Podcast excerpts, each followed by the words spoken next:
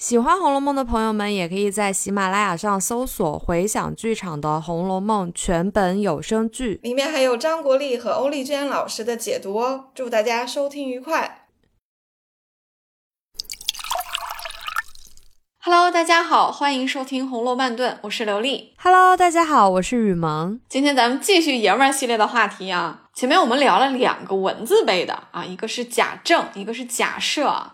那今天呢，我们还要再聊一个文字辈的啊，也没剩几个了哈，又是男生，所以啊，也就只剩下贾静可以聊了啊。大家可能要奇怪了，这个贾静他就没有多少戏份啊，也没什么台词，而且他在前八十回里面就去世了啊。那聊他的意义在哪里呢？啊，前面说的都没错哈，这些都是贾静的标签。但是呢，我们还有一些啊小小的策划。比方说，在爷们系列里面，我们也想聊一下贾府的父子关系啊，所以我们就得把宁国府的这个上一代啊，这个文字辈的贾敬也给聊了，这样我们的父亲人选就齐全了。嗯，哎，大家有没有发现啊？我们每一个人物出场的时候，都用了第二回冷子兴演说荣国府里面的一些原文啊。嗯，就这种总结式的发言，一开篇就给我们铺陈开来，就是整个人物线啊，还有结局的小说。那《红楼梦》应该算是第一了吧？我们往往从冷子兴的这个描述当中，就大概知道贾静这个人在故事开始的时候，他就不不住在家里了，他就在一个道观里面修仙去了，给人的感觉就是特别神神叨叨的感觉，好像很神秘，然后也不知道他为什么就去修仙了。确实啊，啊，只说了他不住在家里，跑去道观里修仙了。但是确实也没有让我们对贾静有过多的了解啊。我们可以先来看一下冷子兴说到贾静的时候是怎么说的。其实字里行间里面呢，还是能看出一点点的褒贬的。书里是这么说的：说宁公死后，贾代化袭了官，养了两个儿子，长子名贾夫，八九岁上便死了，只剩了次子贾静袭了官。所以可见啊，贾静是次子。他本来是没有官可以袭的，但是因为他哥哥啊贾夫还没成年就死了，所以也就轮上他了。接着又说他呢，一味好道，只爱烧丹练拱，愚者一概不在心上。你看这个“一味”两个字还是挺明显的啊，就是非常执着于这这件事情。那又说他呢，幸而早年留下一子，名唤贾珍啊，因他父亲一心想做神仙，把官倒让他袭了。贾静。自己出家了，但是这个家还得有人撑着哈啊，那就传给了他的儿子贾珍。贾珍其实这个人物我们之前已经讲过了哈，所以他是比较年轻的就袭了爵，还当了贾氏的这个族长。最大的原因就是他爹放权给他了。然后呢，贾静这个人呢又不肯回原籍来，只在都中城外和道士们胡颤。我觉得这个胡颤这个词儿说的，嗯，挺显示曹公的。这个评价的哈，就觉得他这个修道啊，这是干嘛呢？就是胡乱修呗。然后又说到这个真爷呢，也生了一个儿子，今年才十六岁，名叫贾蓉。哎，那贾蓉也出场了。之后我们会单独讲一个贾蓉的选题的。然后又倒回来一笔啊，又说了一下贾静，说这个静老爹呀，一概不管啊，就宁国府的事儿他就不管了。这个真爷哪里肯读书，只一味高乐不已，把宁国府竟翻了过来，也没有人来够敢管他。啊，所以贾静不管事儿，出家修仙修道，结果是什么呢？就是他的这个儿子贾珍啊，不爱读书，只爱享乐，把家里弄得乌烟瘴气的。另外就是很可能哈，这里没有明说，但结合上下我们知道，就是上梁不正下梁歪哈，把这个贾蓉也带坏了。嗯，他们这个就是祖传的幸运吧？你看贾静也是捡的一个官儿做啊，然后贾珍也是捡的一个家来管，贾政也是捡的一个官儿来做，他们几个人都还挺幸运的。是的，是的，这个运气真不错。贾静可能就是因为他这个官儿、这个爵位是捡来的，可能也不是很珍惜啊。你看他。对于爵位和做官的兴趣不是很大哈，反而是一心想追求长生不老啊，想做神仙，所以早早的就传位给了儿子贾珍啊，就全职修道去了。你看看这个决心。另外，从冷子兴的这段叙述里面，我们还有一个小小的一个洞见啊，大家可以总结出来啊，就是宁国府似乎是人丁不旺的，有没有？你看贾代化往下，好不容易生了俩儿子，贾父还死了，所以就剩贾静。那贾静呢，也只生了一个儿子，就是贾珍。贾珍呢，也只生了一个儿子，就是贾蓉。他们倒是不缺老婆哈。你看贾珍应显然是原配去世了，又娶了这个尤氏。但是呢，在生儿子这件事情上呢，好像这三代运气都一般啊，都是三代单传啊。也难怪当时啊，刘心武老师讲秦可卿的时候，就根据这一条啊，就得出秦可卿身份不一般。他的理由就是，你说宁国府。这么重要的一个贵族家庭，三代单传，对于秦可卿这个媳妇儿的人选，那不得千挑万选啊！她可是要来给宁国府延续香火的，她可是将来的这个奶奶，她是要生继承人的。当然，刘心武老师从这个。三代单传这个角度去抬高了贾蓉媳妇儿这个重要性是有点道理的哈，但是对于秦可卿身份的分析呢，我们就觉得有点扯了哈。好，我也拉回来，咱们还是说回到贾静身上。嗯，我觉得贾静的这个修行啊，特别像那种得了权势的有钱人，希望自己长生不老一样。那那个叫什么嘉靖皇帝不就是这样吗？嗯，所以说贾静应该也不算是出家吧，感觉他和家里的联系还是挺紧密的。你看他没事儿就呃回个信啊，带个话呀啥的回贾府。就比如说第十一回。他还过寿辰，你看哪个出家人还过那么大张旗鼓的寿辰啊？我不知道这个是他自己想要做的，还是家里面想要为他做的。但是至少来说是他自己默许的吧。如果他不允许的话，那他可以直接说我我不搞这些啊。但是我觉得他也是挺明白自己作为工具人这个角色的。你看他虽然自己没有回来，家里面还是那样大操大办了，该有的仪式都有，就是比如说生日宴上的那些酒席啊、戏。曲表演啊，通通都是齐全的嘛。这个也正是应了我们之前聊贾瑞的时候说的，无论是秦可卿还是贾瑞，他们的葬礼都是一个工具人的角色。那贾静的这个生日其实也不例外。我觉得他们也不是真的想给贾静办生日宴吧，只是为了让贾静发挥工具人的作用，借着生日宴和那些达官贵人互通有无。啊，这个原因绝对是成立的啊。呃，因为当时贾府还是比较好的一个状态，他们和当时的很多的贵族和世家是有很多来往的。书里其实提了很多次，对吧？连去清溪观打醮。嗯，都有人家来送礼啊什么的，一旦知道了就要过来送个礼。别说这个生日啊，或者说是结婚啊，或者是生孩子啊，这一定都是来往的。这个政治结盟就是要在这些时点上去加强的嘛，这也非常的正常。所以你提到的这个贾静的生日当了一个工具人的角色，我也是很同意的。这个生日贾静可能是办不办无所谓的，而且最好不办，对吧？他也不想回来喝酒。但是家里要办呢，他确实是默许的，而且办的还挺大的。你看家里的老少爷们啊，就都去吃饭啊、喝酒、戏曲表演。如果我没有记错的话，哈，贾珍应该还安排了一些三俗内容啊，因为凤姐啊回到这个。这个娘们儿这一桌的时候是站起来查了一下的，说爷们儿都哪儿去了？就有人说哈，可能是出去了啊，甄大爷带着他们出去了啊。凤姐就说也不知道去什么地方，胡来去了啊。有时还说啊，谁都像你这么正经人呢？这么一个插科打诨的一个玩笑，我们就听得出来啊。贾珍肯定是酒过三巡，就带什么贾琏啊这些人出去，可能就吃花酒去了啊。所以可以看得出来，贾珍这些人也是借着贾静的生日啊，自己去贪图享乐去了。我相信他可能也不是只带了贾琏一个人出去，也许他们这个年龄段的来祝寿的人，他可能就都带出去了啊。这里我觉得最好笑的啊，是贾珍办父亲寿辰的这个方式啊，很有意思。他中间有一个是让他的儿子贾蓉把家里的点心装了十六捧盒啊，给贾静送过去啊，送到这个道观里面去啊，但是他自己又不敢去。因为贾静肯定是表示过不太想办，虽然他没把话说死，也有可能呢。贾静呢跟贾珍呢，他就没有多少好话，就不想让他去。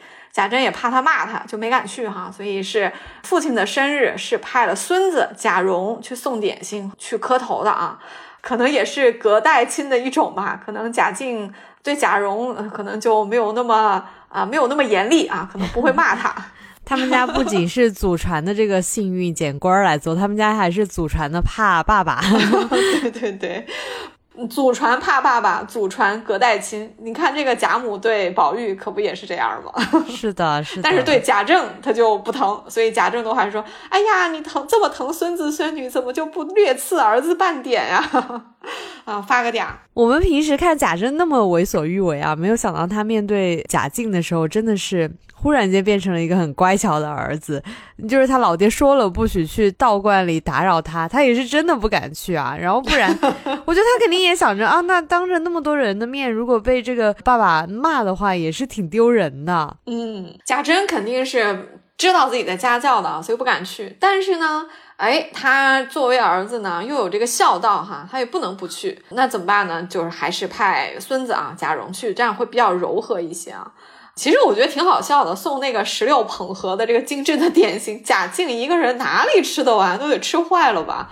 估计要分给道观里的其他人了，也挺讽刺的哈。就这些人似乎是在修行，但是你看和红尘里的这些精致的生活方式也完 也没有断绝，书里也完全没有说贾静让贾蓉把这些点心拿回来呀，还不就是笑纳了。嗯，也是做给大家看吧。这种不就是怕自己的亲人 在道观里受欺负，但是受欺负倒 倒不至于，可能就是觉得，哎，我我多有门面啊！你看我就是这样的。他到哪儿就还是丢不下这些面子上的事儿。贾静在这个点上啊，他其实求道还没有走到一个走火入魔的程度啊，他其实还是有一点世俗的。你看，除了对贾蓉还不错哈，也没有没有把贾蓉骂一顿或者怎么样的哈啊，而且他还让贾蓉带话给贾珍了，他说要好好的招待一家子的爷们和奶奶还有姑娘们啊。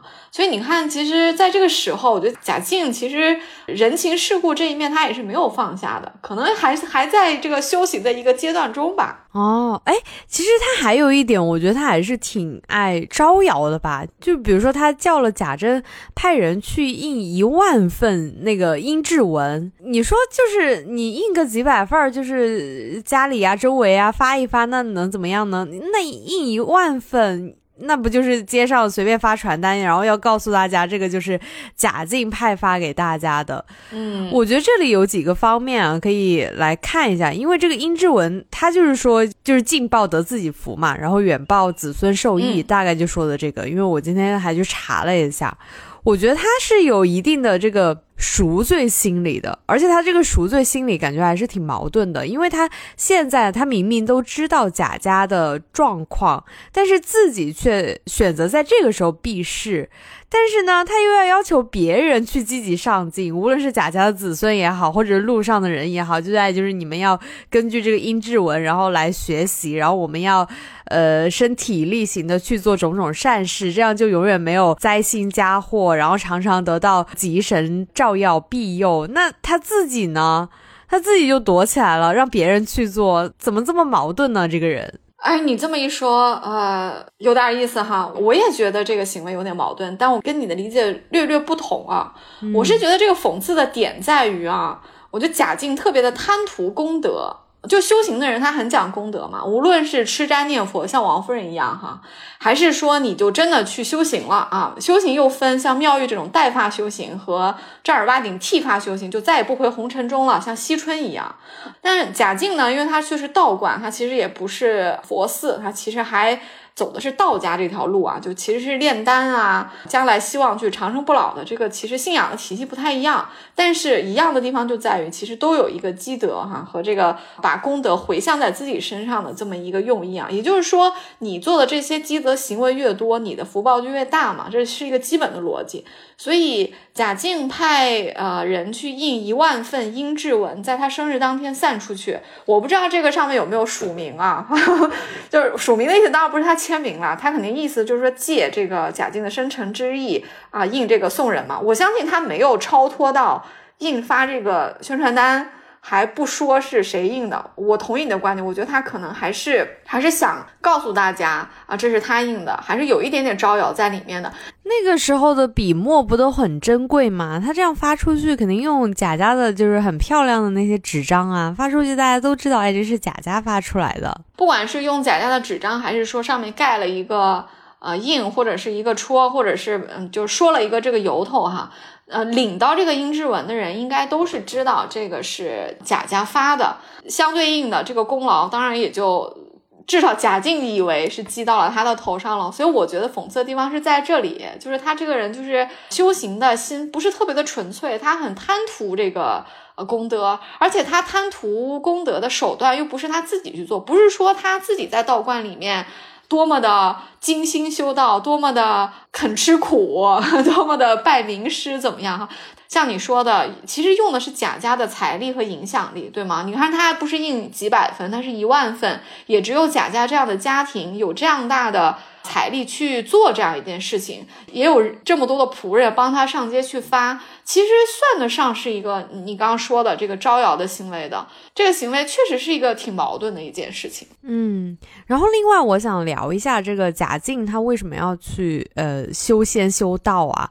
嗯，呃，我刚刚有说，我觉得他这是一个逃避心理嘛。就我的整个浅显的观点来看啊，你看，如果真的要数贾府里面比较有文化的人，其实贾静是能排得上名号的，而且我觉得他是名列前茅的，甚。至比贾政都还厉害，他不是 考上了那个进士嘛？他应该是考上了进士吧？没错，对对对，这个进士是没有在冷子兴的话里说，但是在第十三回秦可卿的葬礼上，贾珍给贾蓉捐官的时候写了一个简历，其中提到。啊，这个贾静的时候，就是贾蓉的祖父啊，就说他是乙卯科进士啊，这个是可是没有撒谎的啊。进士确实是挺难考的。那这么说来的话，他应该算是贾府里面唯一的一位高级知识分子了。那他为什么弃官不做，然后一心去修道，然后去做一个隐士呢？你看，在当年这个宁国公贾演跟荣国公贾元，然后两个兄弟打下这片江山，然后为贾府创下这片。基业，他们肯定是按照我们之前节目里面说的啊，贾府就是想要在太平盛世继续赢得这个圣恩的话，那他肯定要从子孙们从文，然后去帮助皇帝治理国家开始嘛。所以到了贾代化这一代，肯定是意识到了这一点。所以说到了贾府第四代这个文字辈的时候。在这种精心栽培下，终于有一个人脱颖而出，这个人就是贾静，然后他就中了进士。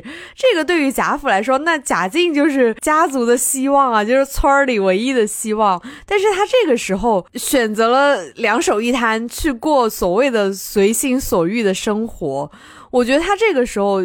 你说是贾府的很鼎盛的时期吗？也算，但是我觉得他也是一种很逃避的心理，就是我要我一个人要去背负整个家族去转换的一个命运啊！我不想管这些，所以我就想撒手不管。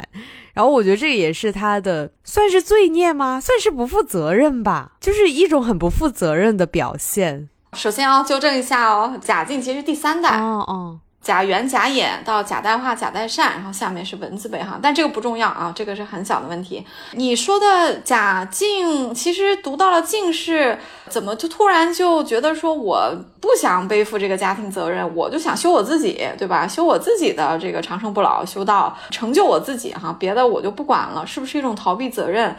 呃，我觉得肯定得算是啊，因为他出家的时候。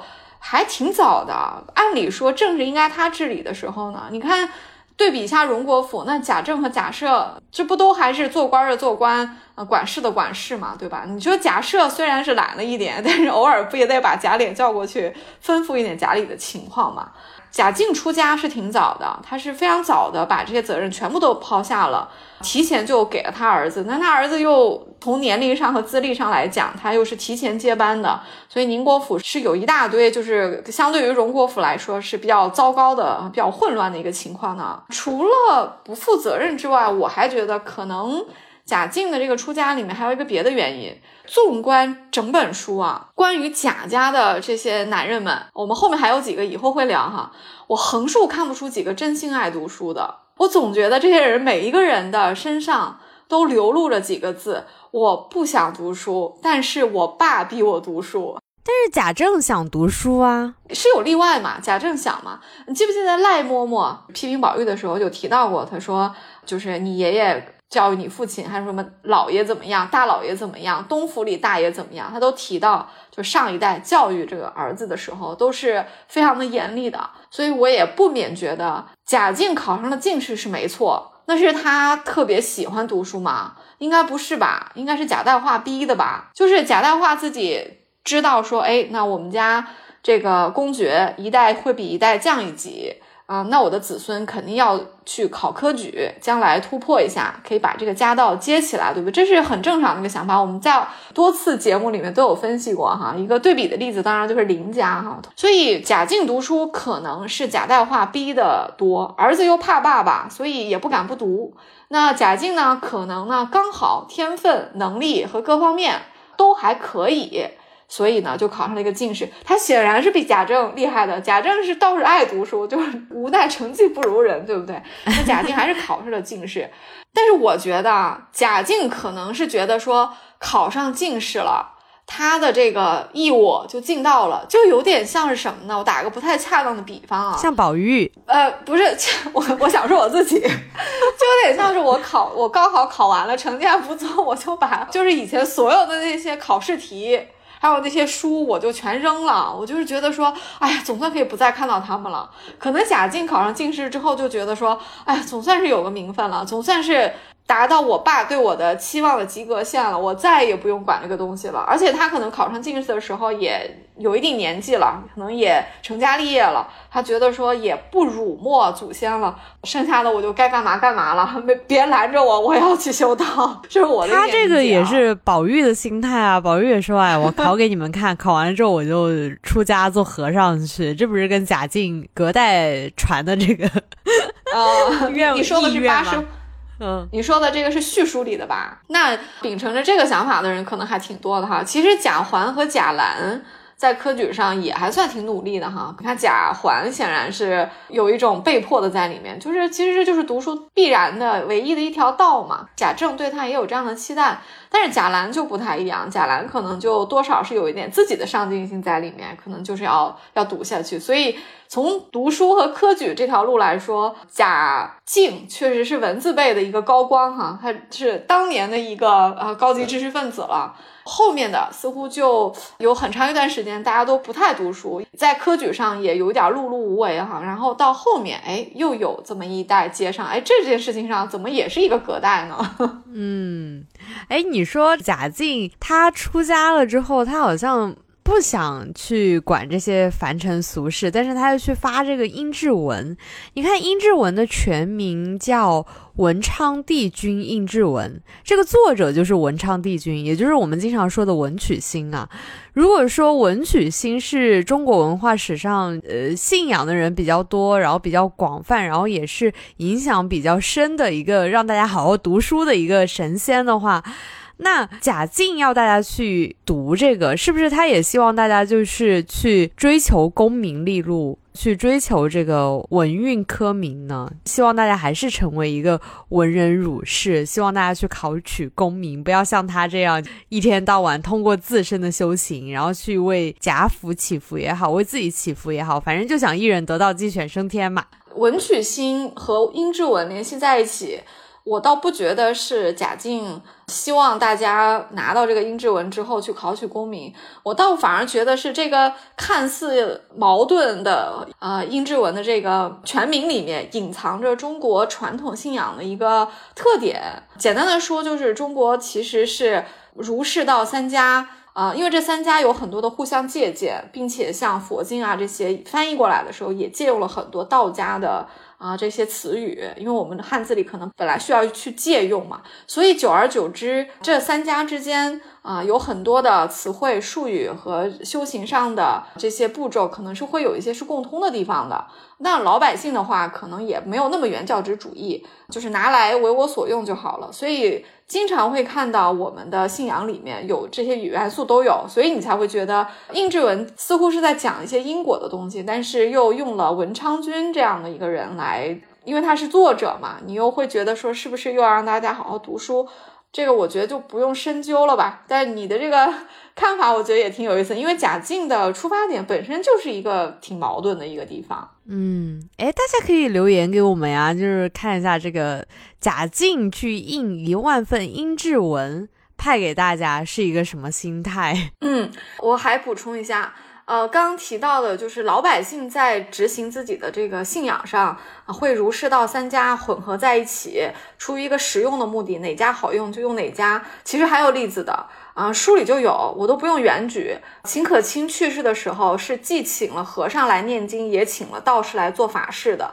那你说秦可卿自己呢？他是信佛呢，还是信道呢？对不对？其实也呃也很难说。但是对老百姓来说，只要他经济能负担，就宁可信其有，不用信其无嘛。那就是道士也来念一念啊，和尚也来念一念，反正就哪哪方面的这个好处我都沾着就可以了。就是哪个灵我就信哪个，是吧？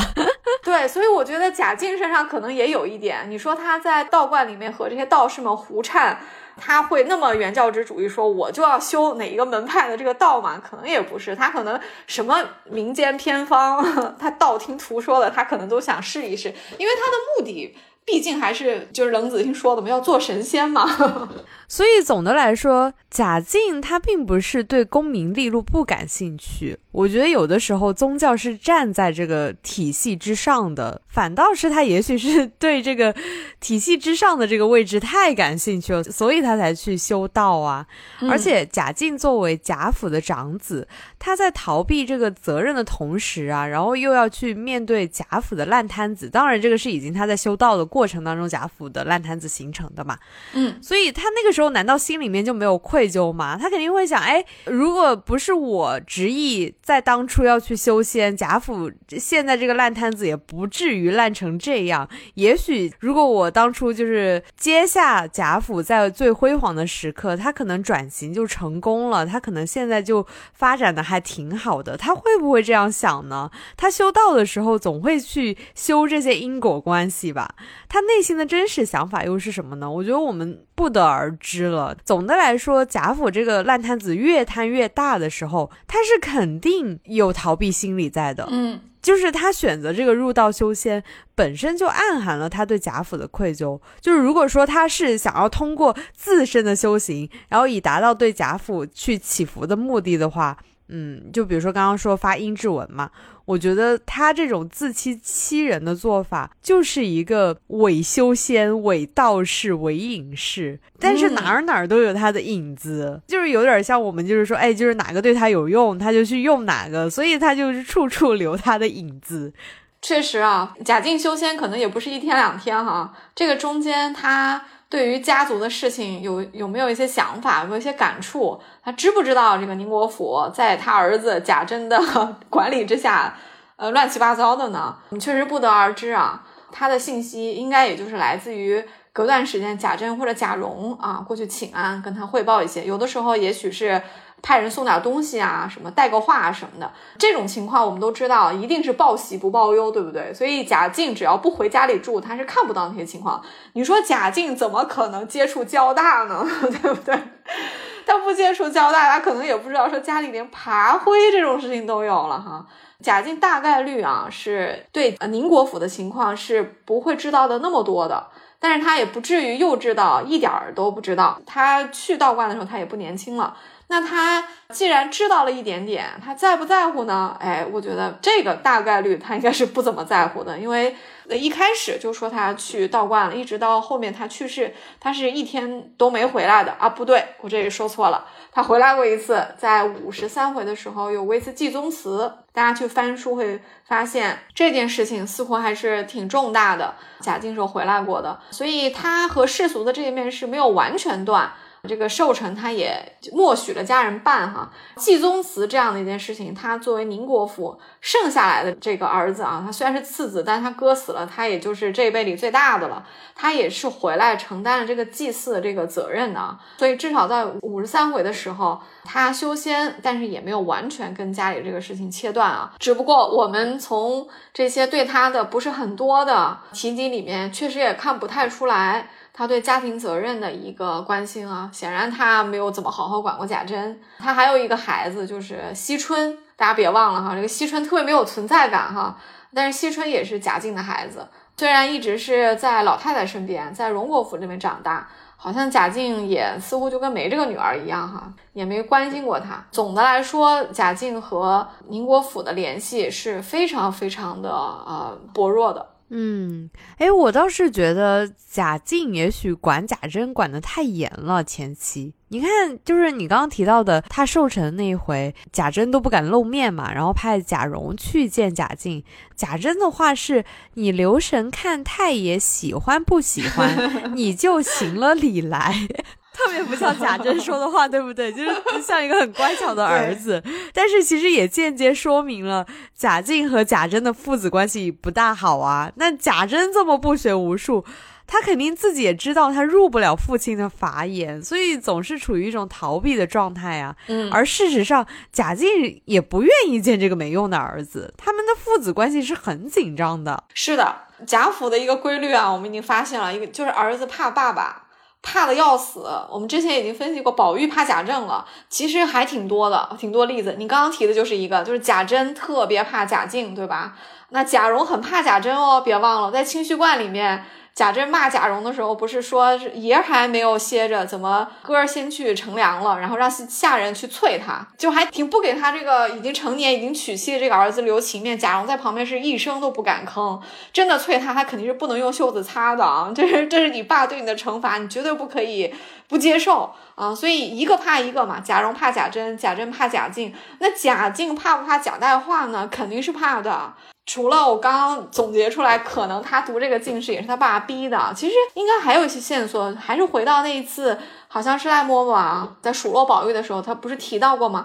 他说东府里的太爷，呃，性子特别的烈。要是说声恼了，什么儿子竟是审贼，就是审问这个偷东西的这个贼啊，审贼。所以贾静可能小的时候也是这么，呃，也是被他爸这么凶大的，他就开始去这么严的就对待贾珍，这就是封建社会的伦理关系啊。只不过在宁国府表现的非常的极致和扭曲罢了。再加上他们又是武将出出身啊，可能从贾元和贾演这一代啊，对儿子的教育可能都是武力多，或者说。怎么说呢？不会跟儿子讲道理的，就是下命令，你就给我做到就行，做不到揍你。就一代一代的，就是这个样子了。棍棒底下出孝子，是问题是没有出孝子。这宁国府的父子关系是非常成问题的。我们到现在已经把这个贾代化、贾静、贾珍和贾蓉这四个人啊，相当于三对父子啊，都已经聊了一下。似乎这三对父子的关系都不是特别的健康。人家说父慈子孝哈，他们家这个父不是很慈哎。然后这个子呢，这个孝呢，倒也是表面上的孝，那是装出来，因为他们怕父亲，他们也怕孝道的这个名义落到他自己头上，怕背上不孝的骂名，所以他们对父亲行出来的这个孝，我觉得其实是形式主义啊。我一直以为贾珍说的那个“你留神看太爷喜不喜欢”，是他非常的希望贾静喜欢，呃，也可能是，可能就是特别希望父亲认同自己嘛，对吧？这也是一个蛮常见的心理啊。但我觉得。可能更大的是怕那个贾静又骂他，所以你要留神看太爷喜不喜欢。意思就是说，你看，快看，我爸生气没有？要生气的话，你回来告诉我，我下次不敢去了。嗯，可能还是有一种畏惧在里面吧。这也是说起来，我们现代人可能觉得挺难理解的哈。为什么一个儿子和自己的父亲处成了这么一个战战兢兢的关系？啊，但是在红楼里面，这种父子关系，这种有点扭曲的啊父子关系，其实也还挺常见的。哎，你说贾静修这么久的仙，他究竟有没有看透生死呢？你看他考上了进士之后，就这么样抛弃功名利禄了，然后他死的时候又感觉特别的平平无奇，因为他在道观里面就去了。嗯，就是在第六十三回宝玉生日的时候，那天生日的还有别人嘛，宝琴。邢岫烟和平儿，就是大家闹了一天一晚上。第二天平儿还席的时候，大家吃的正热闹，就有人通报来说贾静去世了。你说这么一生一死，贾静有没有悟透呢？我倒是不太同意你前面说的，说他死的平平无奇哈，因为我觉得他死的挺抓马的，挺戏剧性的，有没有？没有，因为要我我想说的，他死的平平无奇，是想说没有隆重的写他死，就是没有个前铺后垫，就写了一个喜剧，然后接着他这一出悲剧，就说哎，这个人去世了。啊，这个倒有点无常的意思，有没有？就是前面是宝玉这么一个年轻人和薛宝琴邢岫烟、平儿，这都是花季少女，他们在庆生，然后马上就写了一个糟老头子的死，对，这还是隔一天就发生的事儿哈。这个作者的用笔真的是非常的厉害，先让我们看到生的热闹，又让我们看到死的这个突然。那其中贾静她不会有这样的感触的，因为她并不知道宝玉。他们在过生日，她并没有自己去体验，或者说沾到这个生的这种喜悦怎么样的？他其实还是在道观里面去照样的去修仙，甚至他的死因就是因为他急于求成啊，他不是提前就吃了这个丹药吗？急于升，急于升天，真的是这样。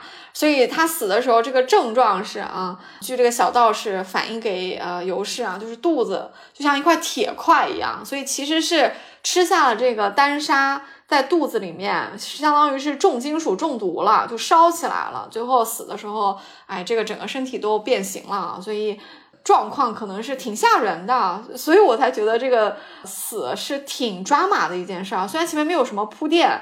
那是因为他在道观里面嘛，所以作者都就没有把直接的视角带我们到道观里面去看。作者的视角始终是在大观园的，所以贾静的死只能通过下人来通报，只是通过后面展开，我们才知道他是提前吃了这个丹砂去世的。这个点上写贾静的死也挺有意思的啊，很多回没有去写到人物的去世了。那贾静又是一个特别重要的一个人，然后又给他安排一个这样的一个死法。就这么给一个存在感不是特别强的一个人，就给他写了一个结局。嗯，而且他这个死的这个过程，不就是因为他想长生不老，想要永生嘛？然后反倒就是突然的去了。我们说求人得人哈，这个贾静好像是求人不得人了。哎，也许死也是一种永生呢？也许他真的就是永生了呢？哎，也也说不定啊。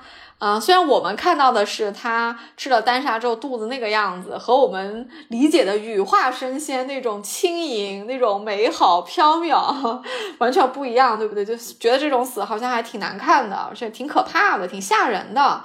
可能会觉得说这样的一个人，可能他死前受到了折磨，不会把他跟升天联系在一起。但是确实，对于死亡，我们谁也不能参透。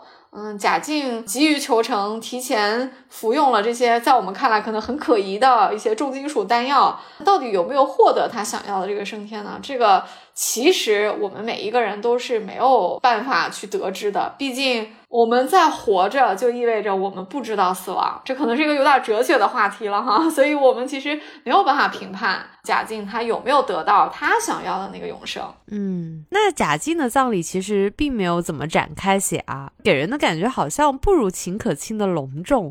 这种写作方法我们也提到过很多次，因为秦可卿的葬礼在前面已经大写特写过了，所以作为作者一般是不会去重复描写雷同的。葬礼的就无非就是贾静的会比秦可卿的更隆重啊，或者贾静的葬礼在这个时候因为贾府的没落可能就一般般，就是没有秦可卿的隆重，但是还可以吧，就无非就是这样写，但是这样的话会让读者读起来会觉得有一点冗长和累赘吧。嗯，但是啊，贾静的葬礼在描述当中还是起到了一个非常重要的作用的，那就是让二尤出场了。也就是说，让后面贾琏有了偷取尤二姐的机会的这个描写出场，也让尤三姐有了更高光的时刻出现，让我们更加的了解到二尤姐妹是怎么样的啊！不光如此哦，我还记得书里面提过贾珍和贾蓉这对父子，在这个贾敬的葬礼上，因为这个守孝的要求其实是很高的。他们又吃不了什么苦，做做样子又特别懒，没有人看到的时候，他们就偷偷的睡觉啊，然后逮着点空就休息，甚至呢，就是经常去找二游厮混。你说这个儿子孙子也太不像话了！我要是贾静，我得当场气得活过来。是你说棍棒底下出孝子，有没有出孝子？显然没有吧？因为葬礼其实还挺反映这个儿子和孙子平时到底对贾静。感情什么样，或者至少这两个人到底行为端不端正吧，对不对？不管你们对这个父亲和祖父感情有多深，那行为规范还是有的呀。刚刚提到的这些行为，我觉得我是无法想象会发生在贾政啊这样一些人身上，就干不出这事儿。但是贾珍和贾蓉哈，你看就吃不了苦啊，守孝的时候要偷偷的找时间就休息。我记得书里还写过，说在人前假寐，困的不行了嘛，就可能就是在没有人看到的时候就闭上眼睛养神一下。打盹儿最可恶的，或者说最恶心的啊，可能就要数这个找二游厮混了。这个真的是无法想象，因为毕竟你是在丧事期间，你在丧事期间，哪怕是跟你自己的正经老婆过夫妻生活，这个都是当时的礼法所禁止的。何况还是跟老婆以外的人，还是跟自己的小姨子去厮混。哎，这个简直是我真的是没有什么话说了。我此刻我想变声交大，把这个贾蓉和贾珍这对父子啊给痛骂一顿啊。但确实，贾静的这个葬礼呢，起到了一些作用啊。他确实是让二游有了一个合理的借口啊，理由来到了贾府，从而和贾家的这几个男人啊发生了一些互动啊，让二游的这个悲剧得以展开啊。所以这个葬礼还是很重要的，虽然他没有展开写，嗯。而且我们不是经常说，如果你直接的去描述一个女人有多么漂亮，你直接写她其实是没有用的，你得写就是在场人的感受。就比如说在《金瓶梅》里面，在描述潘金莲有多么漂亮的时候，都不是直接写她有多么漂亮，而是在写给武大收敛的那个。哎，那个人叫什么来着？我也不知道。Anyway，就是在武大的葬礼上出场的那些和尚也好，或者是给武大收尸的那个。那个人也好，就是从他们的眼里看到了潘金莲有多么漂亮。就是比如说他们在吊唁的时候就已经忘记了这是一个葬礼了，就只垂涎于金莲的美貌。那尤二姐也是这样的，我觉得也侧面证明了二姐有多么美，让这对父子都没有办法在这个这么严肃的葬礼上做自己应该做的事情。另外，可能也是因为他们以前是见过二姐和三姐，他们以前肯定来过宁国府嘛，但是他们又没有。由经常来，都必须得是一个大事情才能来，所以贾珍和贾蓉这对父子肯定是以前见过二游，对他们垂涎已久，可能还调过情啊。那这一次贾静的葬礼啊，尤老娘带着尤二姐、尤三姐又过来了，当然就给了这对父子一个绝佳的一个机会哈，再续前缘。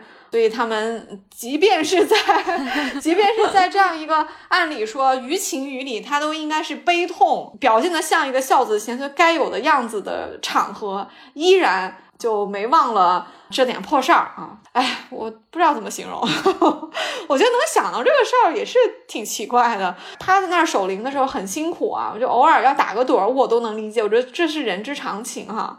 稍微想偷懒一下，可能确实很累呗。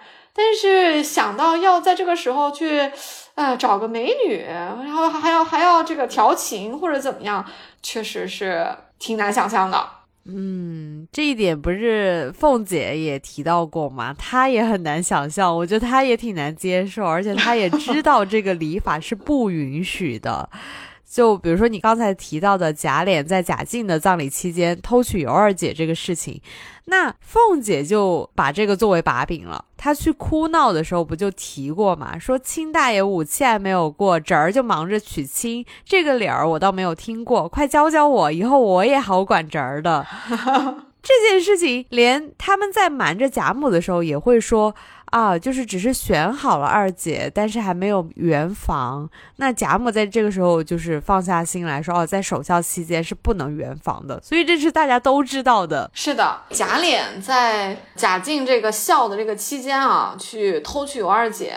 确实是很有问题的。首先，作者用了一个“偷”嘛，就表示这个娶尤二姐这件事情是没有经过父母或者祖父母的这个同意首肯的，就是等于说你擅自做主。因为那个年代婚姻不是你能自己决定的，那就是要父母来决定的。所以贾琏自己给自己娶一个二房，那就是不对啊。其次是这个时间也是非常非常的不对的。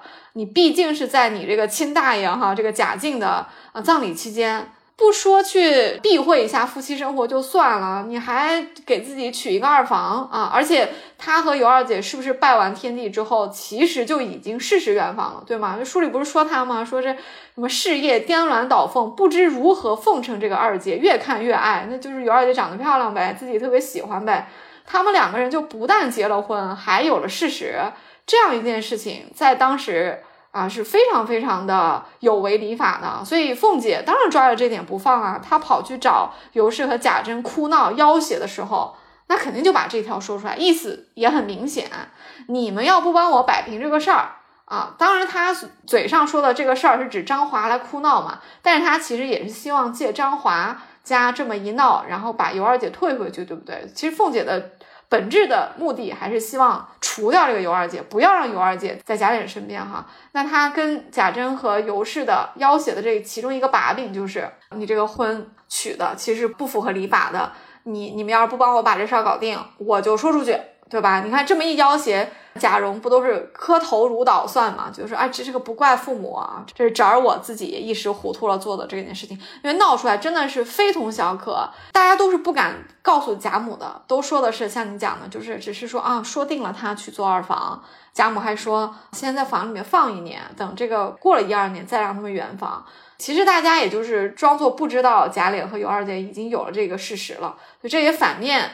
印证出来，贾静的这个葬礼期间，贾府的这一堆好子孙啊，可都是没干什么好事啊。唉，我也不知道有没有另外一个世界啊，就是无论是秦可卿也好，或者贾静也好，他们去世的时候能不能看见就是现在的那一切发生的事情呢？又会怎么想呢？啊，肯定觉得挺不堪的哈。当然，他们可能也很庆幸，他们已经到另外一个世界去了，超脱去了，不用管那个家里面这些乌烟瘴气的子孙了。他们的。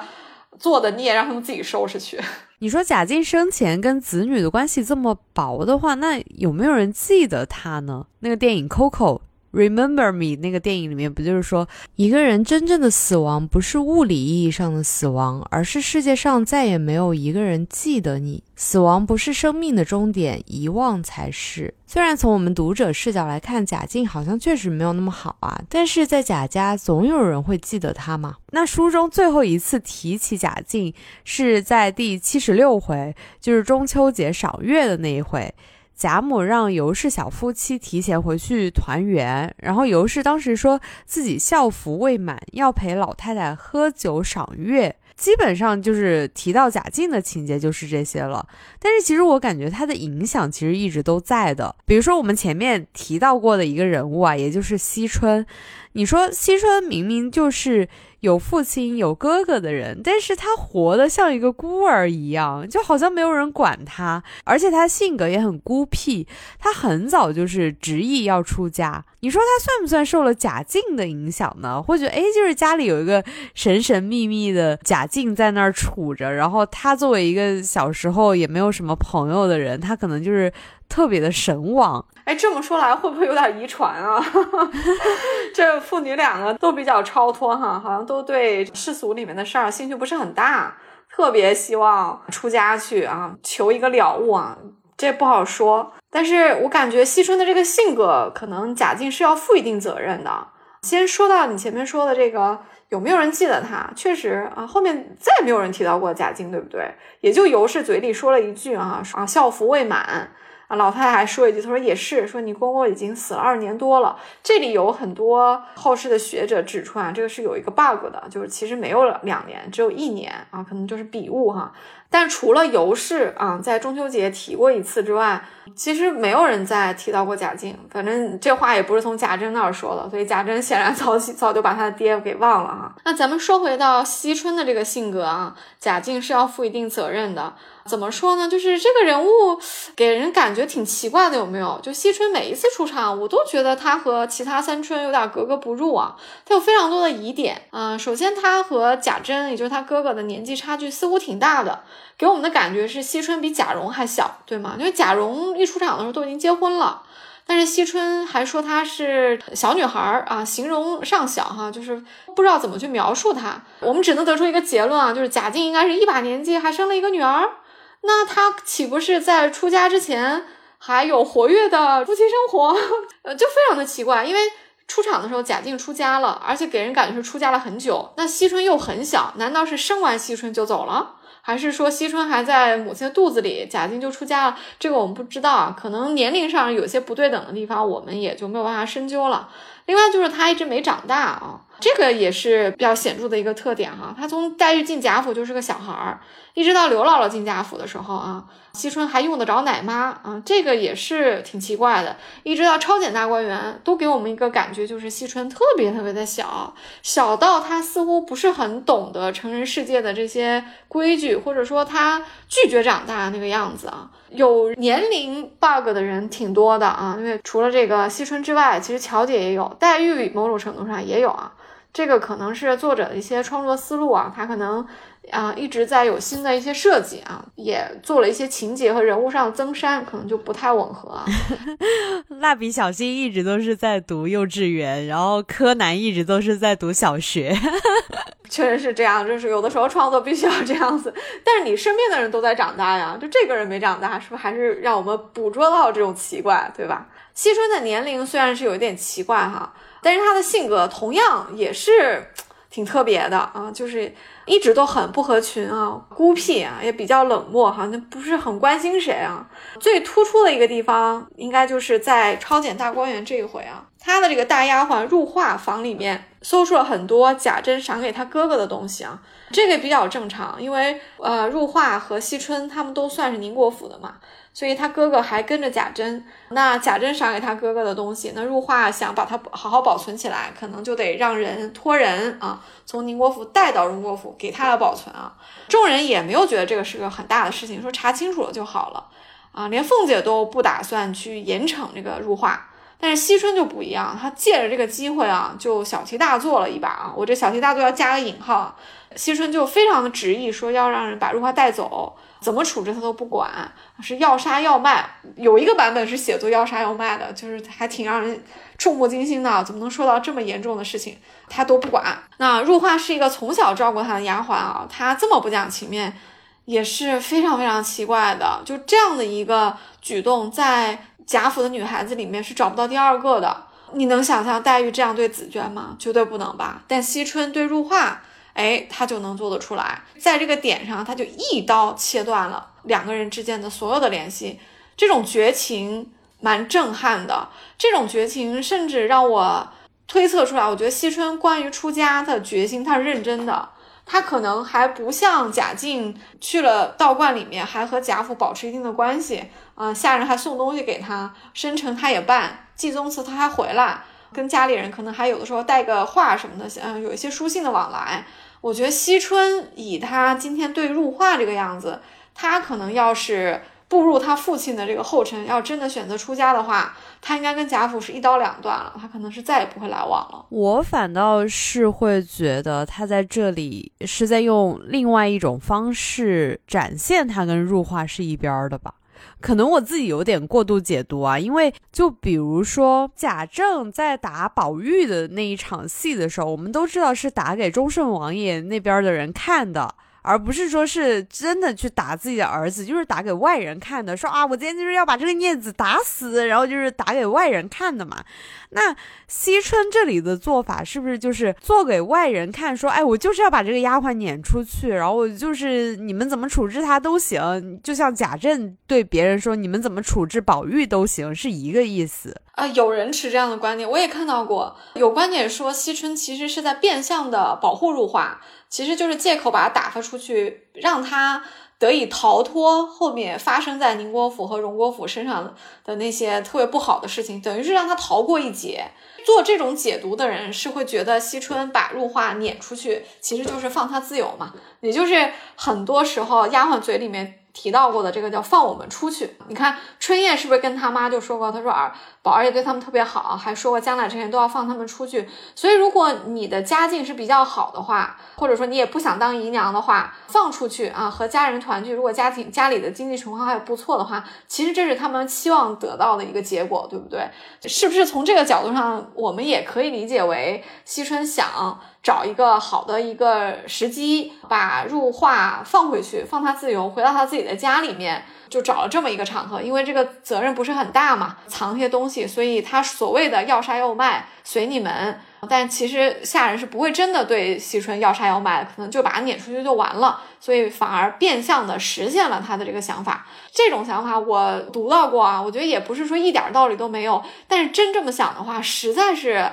就是绕的弯子太多了，没有人会这么迂回的办事的，而且他也真的不符合惜春的人设，因为惜春从头到尾，包括从探春的嘴里面，他都说说他估计太过，我们再拗不过他的。我不觉得任何一个地方让我们看到一丝曙光，让我们看到说惜春这个人有温情的一面，有善良的为别人着想的一面，我觉得都没有，何况。入画的这个犯的这个小错误，就私藏了一些贾珍赏给他哥哥的东西，并不是很大的一个错误。他把这么一个错误的一个解决方式说成是要杀要卖随你们，我都不管他，赶紧带走。我觉得有点过。别人都没有打算要去严惩，但是惜春提出的解决方案要杀要卖都是非常非常严厉的，针对一个极大的错误的一个一个惩罚方式。嗯，我就不觉得他是在呃保护如花了。我个人的理解啊，我觉得他就是想在一个比较极端的一个场合，一点一点的抛除他和贾府的这个关系。他不是也对尤氏说，不要让你们带累了我吗？他今天连从小照顾他的入画，他可以放弃了。如果这个八十回后我们再能看到一点的话，也许他会逐步的。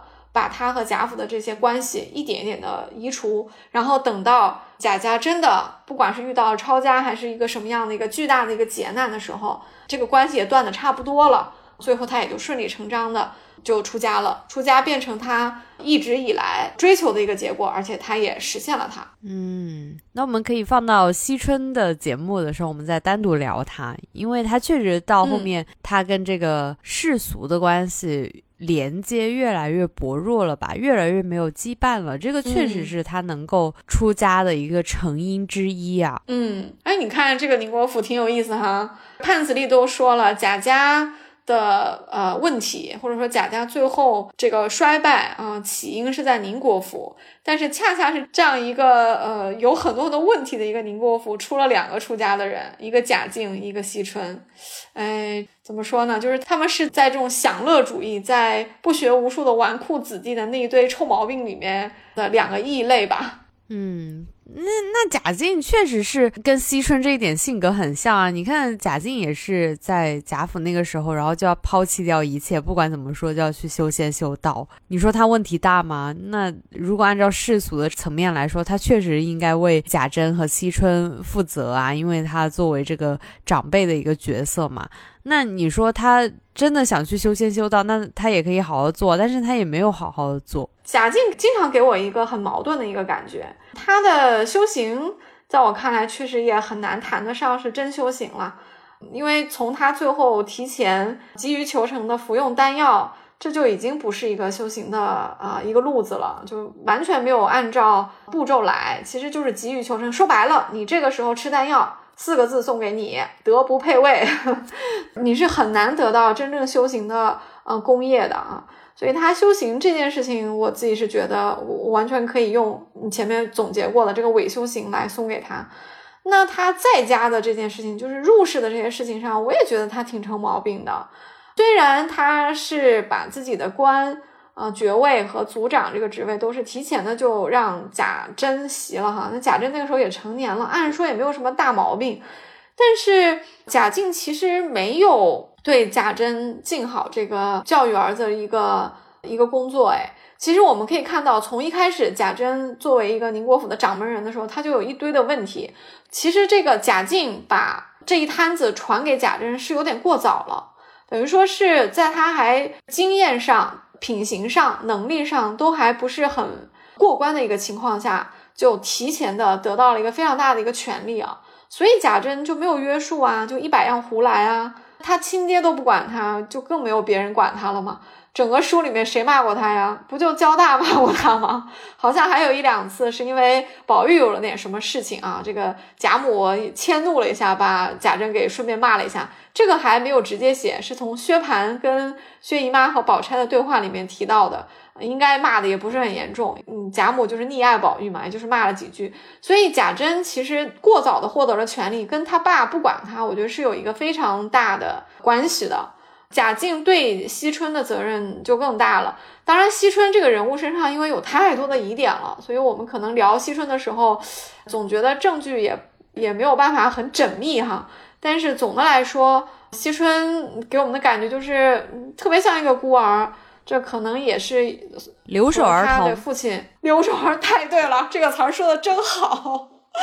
这个可能也是和他父亲不管他是有点关系。你看，他从小就被贾母养在身边，那是为什么？书里说贾母喜欢孙女儿啊，就都养过来了哈。反正你们宁国府就这一个嘛，他没有人作伴嘛，我这里也不差一个嘛，都过来都过来哈。老太太一起养了，那反面是不是也说明宁国府就确实没有人管他嘛？他这个爹啊，可能在他出家前和出家后都没有对这个女儿做过一点交代，对他也不太关心。爹了做这样的一个榜样，那做哥哥的贾珍对他似乎也从来没放在心上哈，呃，只是尤氏偶尔会到荣国府来看一看惜春，但是她毕竟是一个嫂子啊，尽的是一个礼貌上的一个义务啊，和惜春可能关系也就那么回事儿，所以嗯，他这个留守儿童这种孤儿心理，其实说起来也挺可怜的，有没有？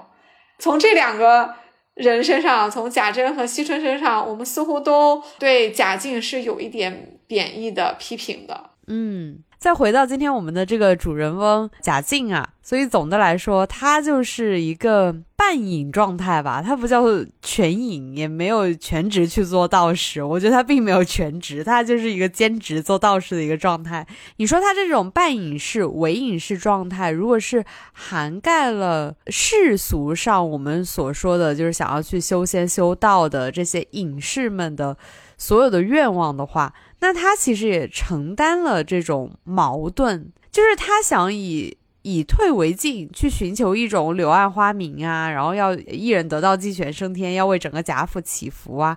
即使他自己这个人病天了，他也未能实现这个愿望啊。我觉得这个不仅是贾静的悲哀吧，也是贾府的悲哀。那说到这里，大家怎么看贾静的这个半修仙的状态呢？怎么看贾静去修仙的原因呢？其实可以留言跟我们讨论。好的，那我们关于贾静这个琢磨不多的人，我们也叨不叨了 也不少哈，可能有些开脑洞的地方啊，因为确实直接写出来的部分不多，所以我们也加了一些从其他人物身上的一些推测啊。那我们今天关于贾静就聊到这里，我们后面还会继续爷们儿话题。关于这个贾府的这个父子关系啊，我们可能也会再开一期和大家唠一唠。那我们今天就唠到这里啊，我是刘丽，我是雨萌，我们下期再见，拜拜，拜拜。